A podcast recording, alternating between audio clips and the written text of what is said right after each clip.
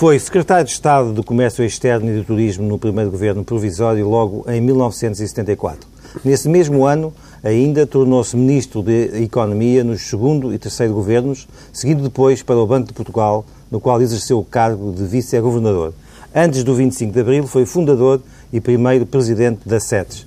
Presidiu a Caixa Geral de Depósitos e há pouco tempo terminou um longo mandato à frente dos destinos da Fundação Gulbenkian. Neste preciso momento, preside a REN. O Dr. Rui Vilar vem hoje ao Estado da Nação. Bom dia. Bom dia. Bom dia, Rui Vilar. Escolheu uh, como temas para esta conversa 40 anos, 25 de Abril e a sociedade portuguesa hoje, questões internacionais, a política europeia e a crise no leste, também a universidade e no final haveremos de falar da atualidade e também um pouco uh, da REN. Uh, mas vamos olhar para a sociedade portuguesa hoje, 40 anos depois do 25 de Abril. Como é que alguém que foi político, assumiu cargos de importância e de responsabilidade logo nos primeiros governos provisórios pós-25 de Abril, olha hoje para a política portuguesa, para os partidos, para as instituições, para os seus dirigentes? Foi um longo percurso. Eu considero que comecei a minha atividade antes do 25 de Abril numa iniciativa cívica que foi a, a SETES, que foi possível eh, naquele período de descompressão do início do mandato do Marcelo Caetano. Uh, antes do 25 de Abril tive contactos com alguns dos militares de Abril, designadamente com o comandante Vítor Crespo, com quem almoçava de vez em quando naqueles restaurantes ali ao pé do Saldanha. Mas não para preparar o golpe. Mas, mas uh, eu falei do movimento dos capitães a primeira vez num colóquio em Leiria, em janeiro de 74, em que esteve o Francisco Sá Carneiro e o Marcelo Rebelo de Sousa. Claro que isso foi cortado pela censura, mas eu, em janeiro de 74, já tinha conhecimento, através desses contactos que alguns dos militares tinham comigo. por sabia causa que se estava a preparar... Que se estava a preparar. Qualquer, o descontentamento já se estava a organizar. Já se estava a organizar. É claro que o, o, o movimento dos capitães teve uma evolução e, eh, sobretudo a partir de 25 de Abril, teve várias formulações numa correlação de forças que foi evoluindo ao longo do tempo. Era um grupo que estava longe de ser homogéneo. Mas, uh, voltando à, à questão. É, uh, 40 anos depois, esse longo caminho.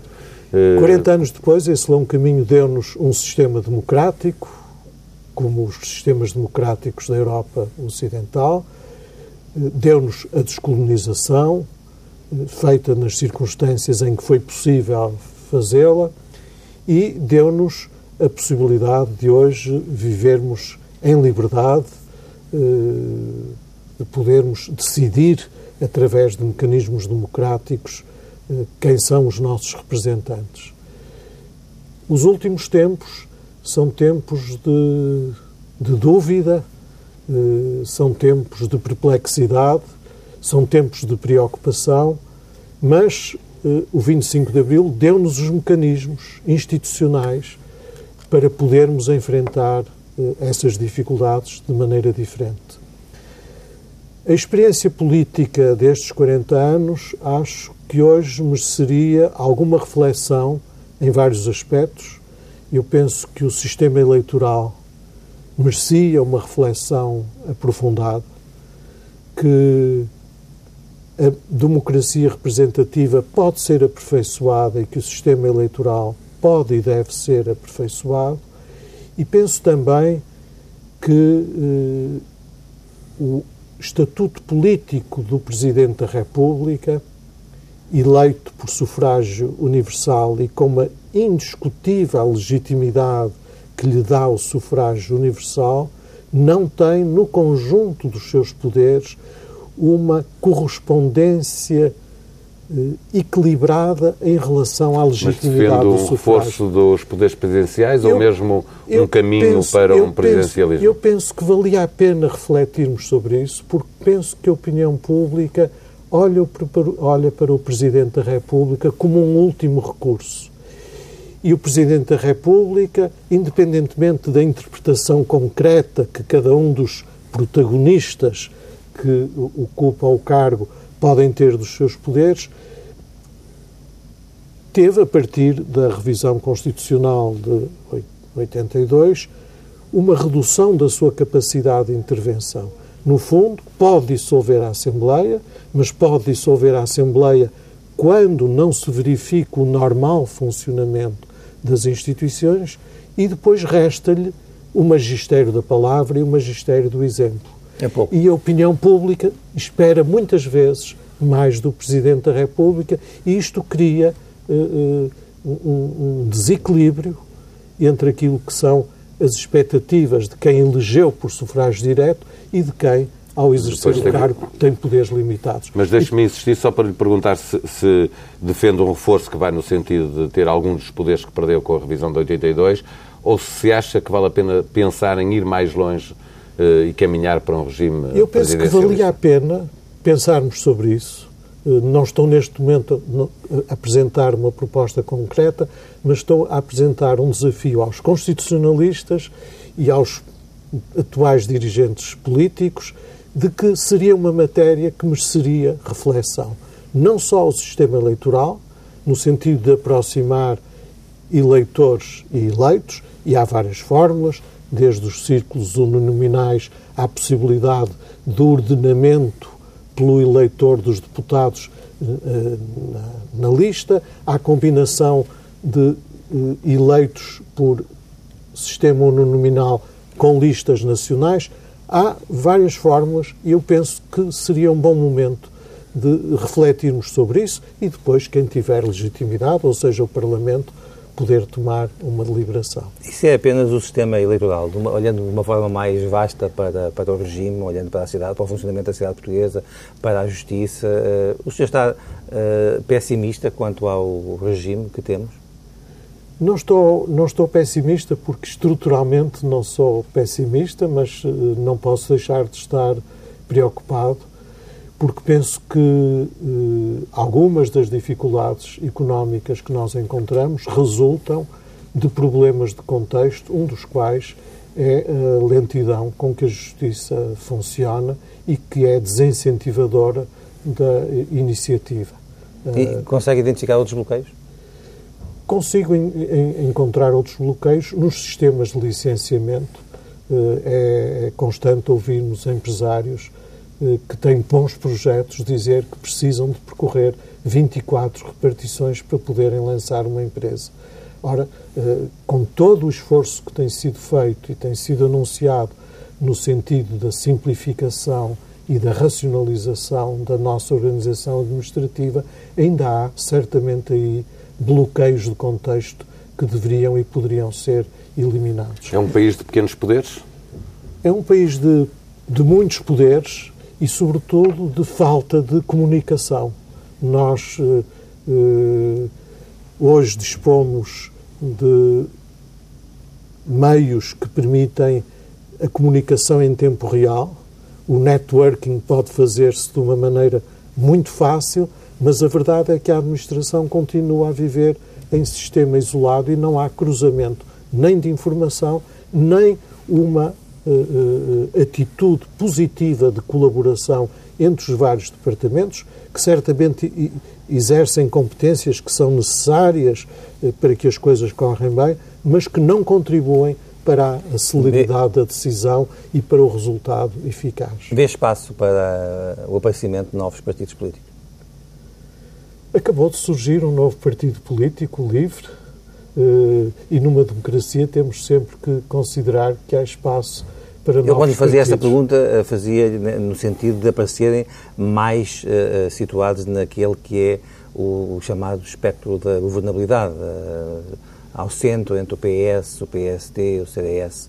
Uh, acha que aí faria falta outra, a experiência, outra a formação? A experiência que nós temos tido é que os novos partidos não têm tido. Está-se a lembrar sucesso. do PRD? Estou-me a lembrar do PRD, estou-me a lembrar do movimento Esperança Portugal, estou-me a lembrar de outras iniciativas que surgiram. Os, os, grandes partidos estão muito alinhados com os grandes movimentos partidários europeus e, portanto, penso que não há muita facilidade de um novo partido poder surgir e rapidamente ganhar um estatuto que lhe dê entrada nesse clube, entre aspas, mais restrito da expressão que usou do arco da governabilidade. Vamos ter, portanto, que esperar que os partidos uh, se uh, reconvertam a partir de... Embora as, as, próximas eleições europeias possam, uh, até pela natureza muito especial que são as eleições europeias, pode ser que nos tragam algumas surpresas, visto que há protagonistas novos e, e há certamente a possibilidade de o voto não ser tão condicionado como o voto quando se. Está... Isso é uma expectativa, um desejo, uma previsão? É mais uma interrogação do que qualquer outra coisa. Se nós olharmos para aquilo que foi a história do país nos últimos 40 anos, uh, dirá, se isto, dirá isto é verdade ou não, mas o aspecto mais negativo uh, terá, terá, talvez a ver com, com as três intervenções uh, financeiras que corresponderam a, ter, a três estados de, de pré-colapso das finanças portuguesas. Como é que analisa essa situação? E a responsabilidade que tem ou não esta geração de políticos que seguiu ao 25 de abril? As, as duas primeiras intervenções são de natureza muito diferente desta última.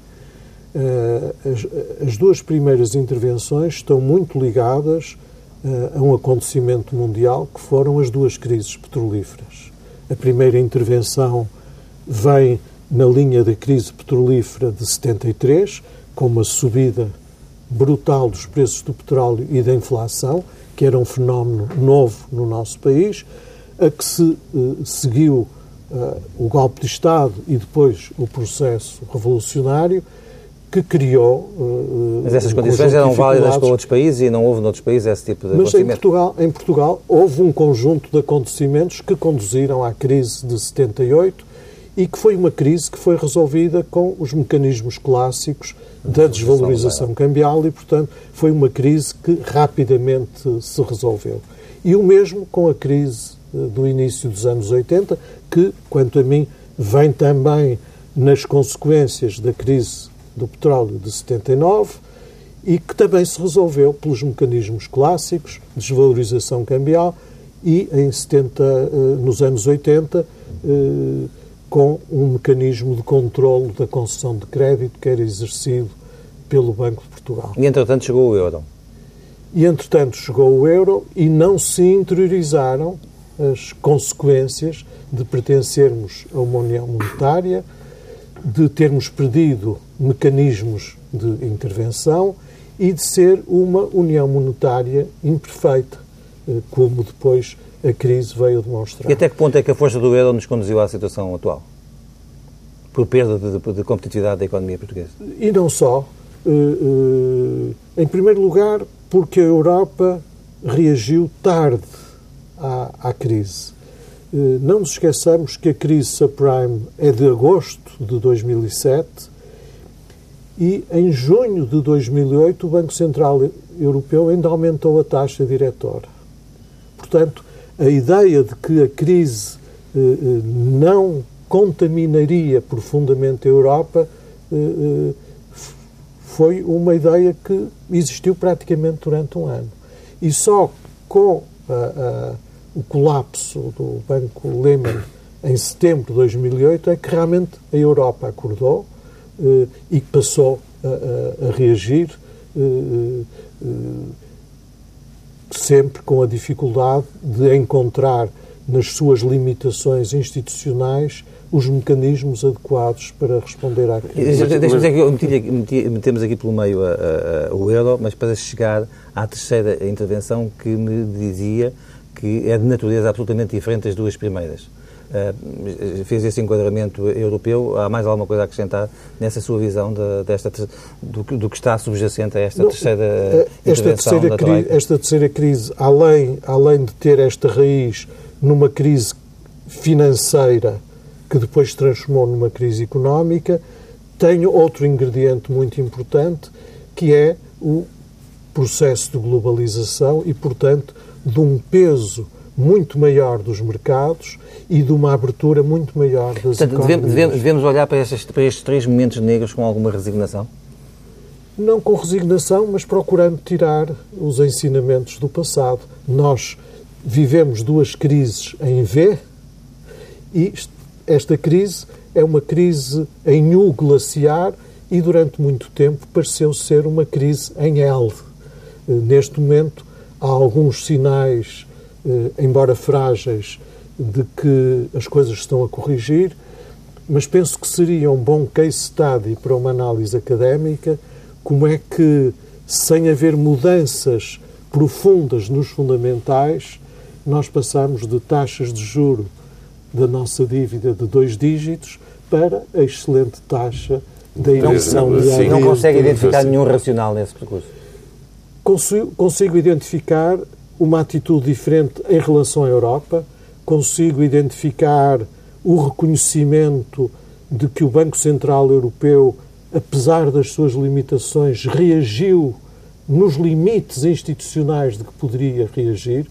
Se se recordar, no Financial Times, durante dois anos, eh, eh, a expressão Euro Implosion apareceu praticamente todos os dias e eu até fiz uma coleção dos cartoons sempre com a moeda a, a, a ser uh, desfeita. Quantos é que tem uh, dessa coleção? Ah, tenho mais que, mais que uma vintena de cartoons do Financial Times a falarem da implosão do euro. Também portanto, aí se enganaram, não é? Penso que aí também se enganaram. E, portanto, acho que, que esta crise teve, teve ingredientes muito do tipo cisne negro que deixaram muita gente ainda estou a interromper-me a mim próprio, mas não há, não há muito tempo se falava de uma espiral recessiva no nosso país.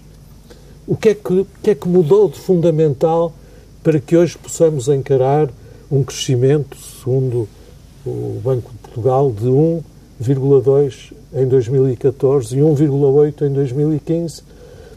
Uh, uh, o próprio Presidente da República alertou para a possibilidade Exato. dessa espiral recessiva acontecer, não é? E, e, passado pouco tempo, com a mudança no clima na, económico na Europa, eh, repare que o nosso rating não mudou. O rating Sim, do continua nosso a ser lixo, a continua a ser soberana. Lixo. E, no entanto... Só subiu um bocadinho na Fitch, salvo erro. O, o, o Outlook Sim, não... Mudou o Outlook não, negativo para positivo. No entanto, há uma mudança profunda na maneira como os mercados estão a olhar para a dívida portuguesa. Uh, Mas não temo que haja quando, aí... Quando a dívida portuguesa, neste, entre, entre tanto, cresceu também significativamente em termos da sua relação com o PIB. Uh, é, é verdade que os mercados, por várias razões, se afastaram da dívida dos países emergentes que também seria um bom case study. O que é que aconteceu nos BRIC para passarem E o que vai acontecer? De, Nós estamos, é, o nosso tempo corre, eh, estamos já quase a metade do nosso tempo de entrevista e estamos já a entrar no segundo tema, que são as questões internacionais, a política europeia e a crise no leste, eh, eh, numa altura em que nós vamos ter eleições europeias. Acredita que a Europa se vai discutir em Portugal, de facto? Ela é tão importante como esta conversa mostra de forma clara, como nós muito rapidamente, falando de Portugal, estamos a falar da Europa. Eu acho que, eu acho que era muito importante que na, na campanha eleitoral para as eleições europeias se discutisse a Europa, visto que a Europa está a enfrentar neste momento desafios uh, de uma enorme dimensão.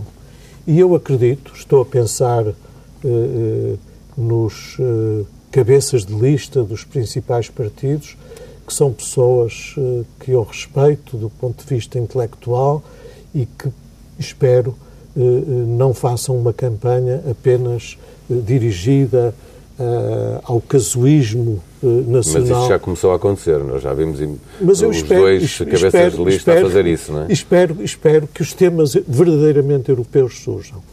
Em primeiro lugar, porque há, neste momento, muitos movimentos anti-europeus que têm tido expressão em eleições nacionais que eu creio são motivo de preocupação para quem Por quer que acredite. Da França e, da Itália, Exatamente. da Holanda, até da Alemanha, da Hungria. Eh, portanto, eh, eh, acho que há que dar atenção a esses movimentos para quem acredita na Europa e para quem acredita na Constituição Europeia. Por outro lado, pela primeira vez, vamos ter dois candidatos a liderar os grupos partidários mais fortes, o Sr. Schultz e o Sr. Juncker. É a primeira vez que isso, que isso, acontece e também é um, um facto novo que pode criar um dinamismo diferente na composição uh, uh, dos, uh, das instituições europeias. E, finalmente, temos uma situação no leste que nos obrigaria a repensar, em termos estratégicos, a política europeia em relação à Rússia, em relação ao país que hoje é o foco de atenção, que é a Ucrânia, mas sem nos esquecermos que continua a haver uma guerra civil na Síria, que há problemas graves na Turquia, que o conflito israelo-palestino persiste, que no norte da África, no Egito, estamos a caminho de um regime autocrático, que na Líbia temos uma situação de Estado falhado ou quase. E, portanto, a, a, Europa eh, não pode de maneira nenhuma ignorar eh, este contexto e eh, preparar-se para poder ter uma política externa muito mais ativa. Mas acha que há tempo para os líderes políticos europeus se ocuparem disso, dessa parte internacional, das relações com o Norte da África? Quando há uma crise económica que afeta a generalidade dos países europeus, não há uma Mas... tendência para se focarem aí e não e não olharem para, para tudo o resto que está à volta. Existe, eu penso, existe eu penso perigo, que é, é um dever dos líderes políticos ajudarem a pensar o médio prazo. Os líderes políticos não têm apenas uma função de representar a vontade do eleitorado, mas têm também a responsabilidade de ajudar a esclarecer o, eleitorado sobre os problemas de médio e longo prazo. Sem isso, a política terá a tendência a concentrar-se no imediato, na espuma dos dias, que fazem a primeira página dos jornais e a primeira página dos noticiários, mas eu penso que é um dever dos políticos ajudarem os eleitores a preocuparem-se com o médio prazo e com os problemas estratégicos. Aliás, eh, eh, tanto na Europa como em Portugal, eu penso que há um déficit de estratégia, que a pressão do dia a dia nos tem eh, retirado a capacidade de refletirmos e de pensarmos a mais médio e a longo prazo e que isso nos rouba a capacidade de muitas vezes tomarmos as decisões Mas deixe-me olhar para um documento que é claramente, um tratado, que é claramente olhar para o médio e para o longo prazo, que é o Tratado Orçamental, que sucede em matéria de metas eh, quanto ao déficit quanto à dívida ao Tratado de Maastricht. Eh, não acha que os políticos europeus estão a contribuir ao, ao assinarem, ao, ao, terem um tratado como este, que, que, tem metas que parecem impossíveis de atingir e que muito provavelmente serão impossíveis de atingir, a levar a descrença às pessoas, porque se cria um tratado orçamental que se olha, por exemplo, no caso de Portugal, eh, não se conhece ninguém que admita que é possível cumprir aquele tratado. A Europa sempre foi feita uh, por um processo de antecipação e de avanço. Uh, eu penso que a Europa ainda uh, uh, é feita na teoria da bicicleta do Jacques Delors, que dizia quando se deixa de pedalar, cai. Uh, e por isso tem tendência a, a, a marcar-se a si própria metas que, em muitos casos, são difíceis de atingir. Mas o tratado orçamental tem virtudes intrínsecas que deviam ser completadas com o completar da arquitetura da União Monetária e, portanto, de completar os poderes do Banco Central Europeu, não apenas na política monetária e agora na supervisão e no mecanismo de resolução bancária, mas também designadamente dando ao Banco Central Europeu poderes em matéria cambial. E já não estou a pensar em torná-lo homólogo do sistema da Reserva Federal e dar-lhe como missão o crescimento e o emprego. O senhor é um federalista?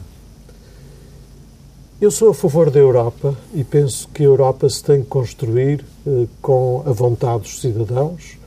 Já mas, mas, tempo, mas, até agora parece ter tido medo deles, porque referentes sobre a União Europeia, por exemplo, em Portugal nunca se fez, em muitos sítios. Primeiro temos que acreditar nos mecanismos democráticos e depois nos ideais uh, uh, de cada um. Eu sou a favor de um processo de reforço da União Europeia se um dia a Europa chegar a um sistema confederal ou federal, penso que. Uh, Ao qual gostaria que chegasse?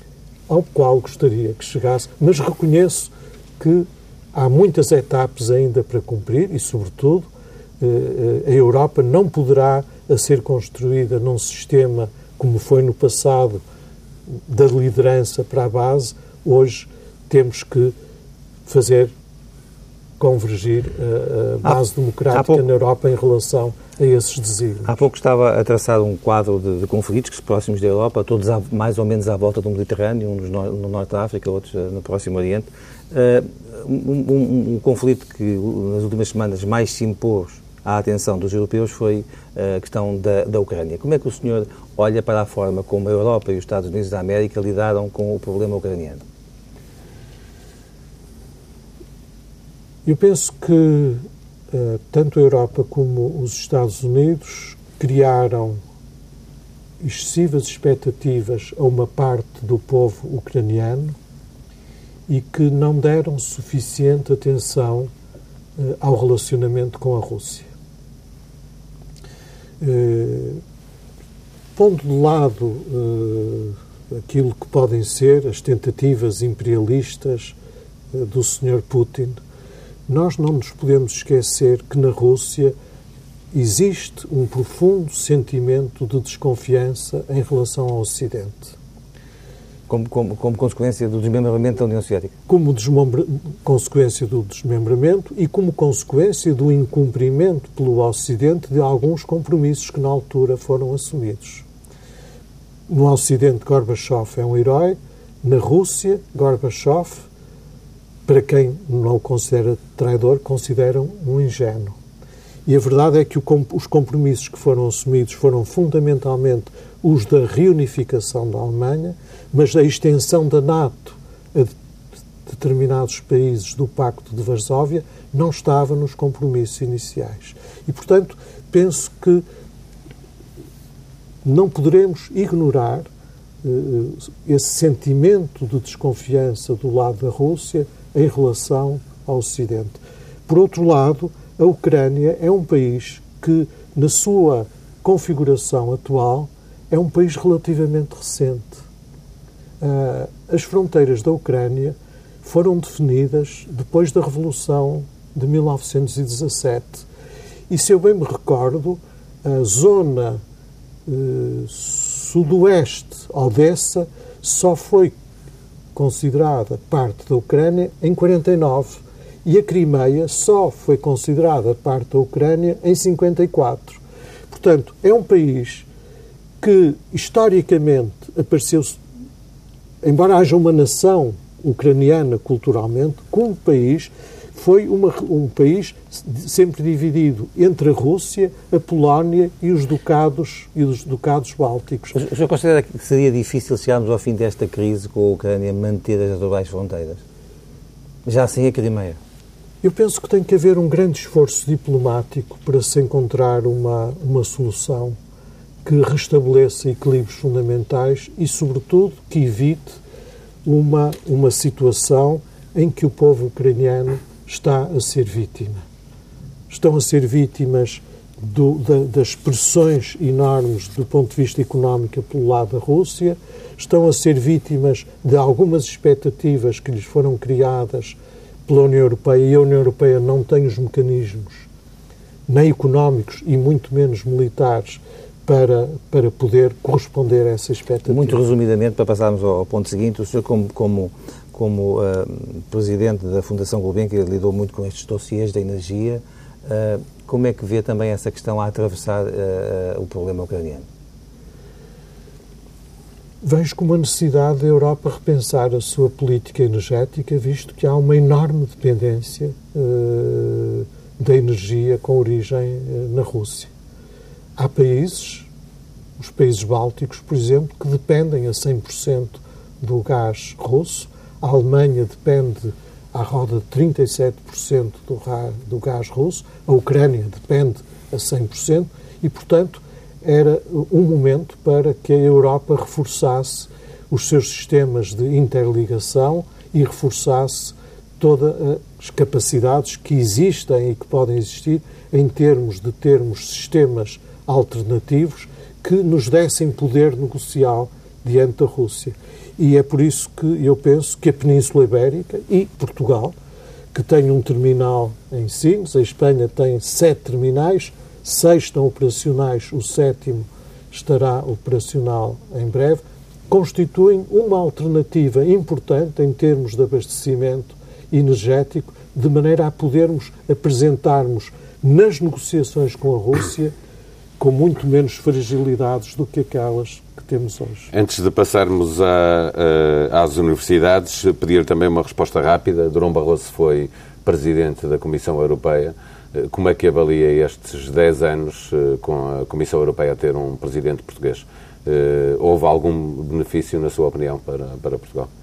Houve um evidente benefício de prestígio para o nosso país mas é evidente que a presidência do Dr. Durão Barroso foi uma presidência que foi profundamente afetada pela crise e pela maneira como a Europa, no seu conjunto, geriu uh, a crise, e, por outro lado, ele teve que partilhar o poder, uh, depois do Tratado de Lisboa, com o presidente do Conselho Europeu e, portanto, não pôde ser um presidente da Comissão que reproduzisse as lideranças dos presidentes que ficaram na história, como foi o caso de Jacques Delors.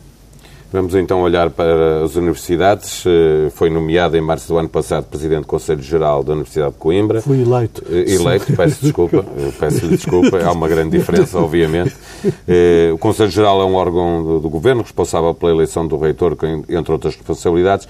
Como vê a redução de verbas, cortes do ensino superior? O reitor da Universidade de Lisboa dizia esta semana, lembrava, que as universidades foram aquelas uh, no espaço público, aquelas que sofreram o maior corte.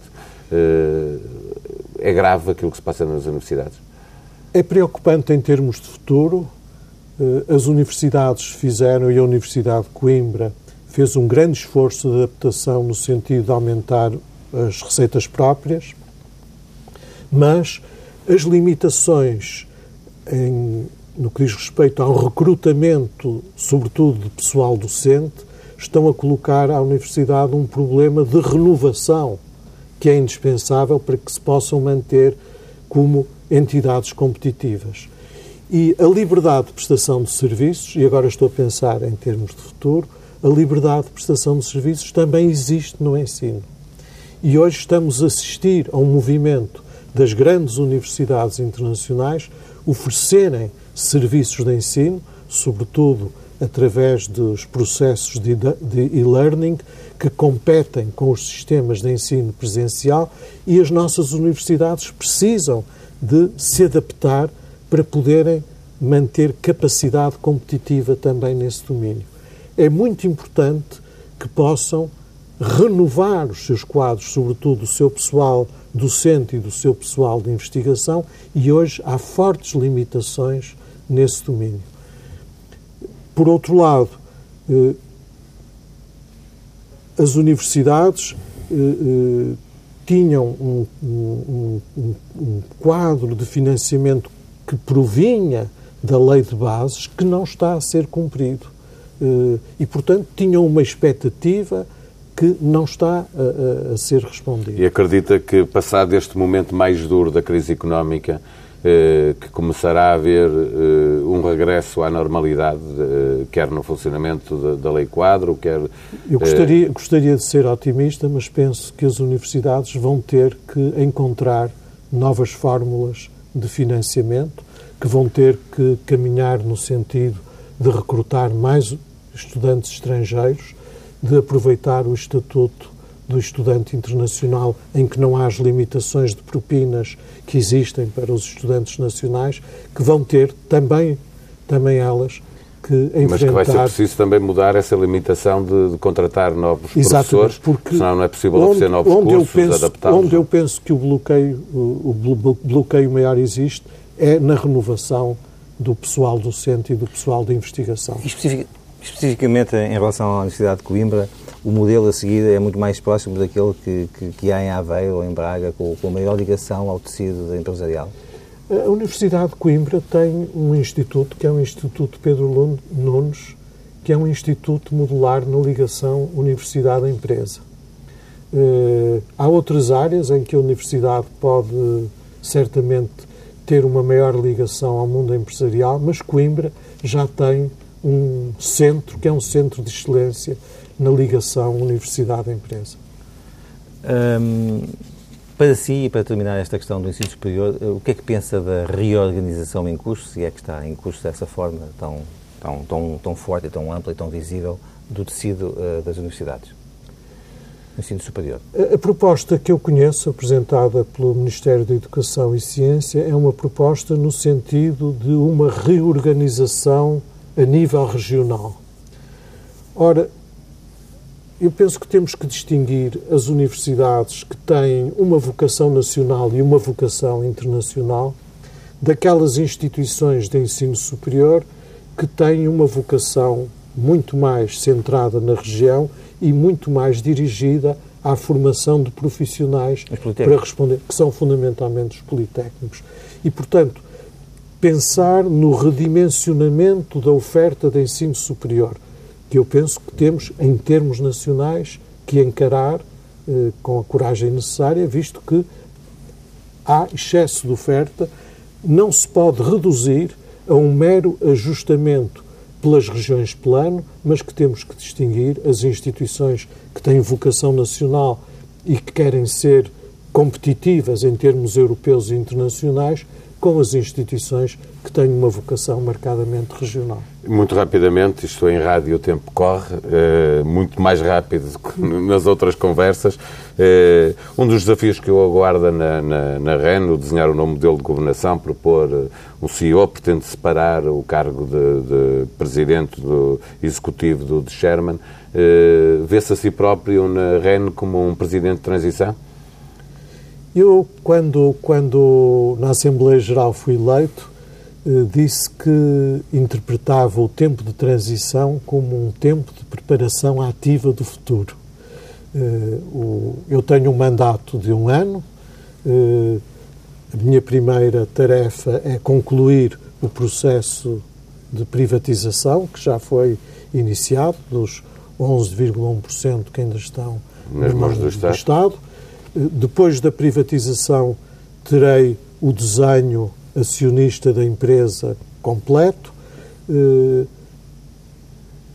apresentarei aos acionistas um novo modelo do governo que passará pela separação das funções de chairman e de CEO e depois colaborarei no processo de escolha e recrutamento de um novo CEO para a empresa. Estando no setor uh, energético, como é que olha para as pressões da Troika para reduzir novamente uh, as rendas do setor energético e o governo também uh, com compromisso nessa área? A expressão rendas excessivas na energia é um slogan. Porque. Que ficou, foi bem apresentado por alguém, ou pela Troika ou pelo Governo, mas ficou. Era necessário dizer onde estão e como se podem resolver. Um problema é o preço da energia, em que o preço da nossa energia, por exemplo, é perfeitamente comparável com o preço da energia em Espanha. Outra coisa é a rentabilidade das empresas produtoras e das empresas distribuidoras. Uma parte uh, daquilo a que se atribuem as rendas excessivas resulta de contratos que foram estabelecidos pelo governo quando exigiu das empresas determinados níveis de capacidade produtora, visto que na energia nós não podemos responder apenas a médias de consumo, temos que ter as redundâncias é? necessárias para responder a picos ou a situações uh, anormais. Estamos mesmo a chegar ao fim, deixe-me perguntar se acha que os, uh, uh, os novos acionistas, aqueles que vieram à privatização, uh, têm razão em sentir-se enganados porque vieram com determinados com um determinado caderno de encargos, vamos lhe chamar assim, e, e a cada ano que passa os novos uh, tem algumas surpresas. Os novos acionistas foram surpreendidos pela contribuição extraordinária que vai ser aplicada este ano. Uh, uh, penso que a entenderam como uma situação de emergência terão dificuldade em entender se ela deixar de ser extraordinária e for permanente. Até porque é uma contribuição que, está, públicos, que é? está dirigida aos ativos Ora, os ativos das empresas do setor da energia têm uma natureza muito diferente. Eh, uma barragem está amortizada, uma instalação de gás natural está no princípio de vida e aplicar a mesma incidência sobre ativos de natureza tão diferente não parece economicamente coerente. Vamos uh, acabar como começámos. Como é que o senhor olhou para esta recente polémica entre o, a Associação 25 de Abril, o Movimento dos Capitães, ou o que resta dele, e a Presidente da Assembleia da República? No plano uh, institucional, uh, penso que a Assembleia da República, como órgão da soberania, tem toda a liberdade de escolher quem fala e quem não fala penso que no plano da relacional, ou se quiser, no plano da inteligência emocional, que uh, certamente não houve a serenidade que devia ter existido. De, qualquer, de, de ambos os lados? De ambos os lados. Perguntar, finalmente, se, na sua opinião, está para breve, Portugal tem condições para uma saída limpa ou seria preferível um programa cautelar? Eu preferia, sobretudo, que fosse uma saída com futuro limpa ou com cautelar, o importante é que ultrapassemos esta fase e sejamos capazes de definir coletivamente um programa estratégico para o nosso país. Acho que tem havido um enorme déficit de estratégia no nosso país. Rui Vilar, bom dia, muito obrigado por ter vindo à TSF e ao Diário Notícias. Bom dia, muito obrigado.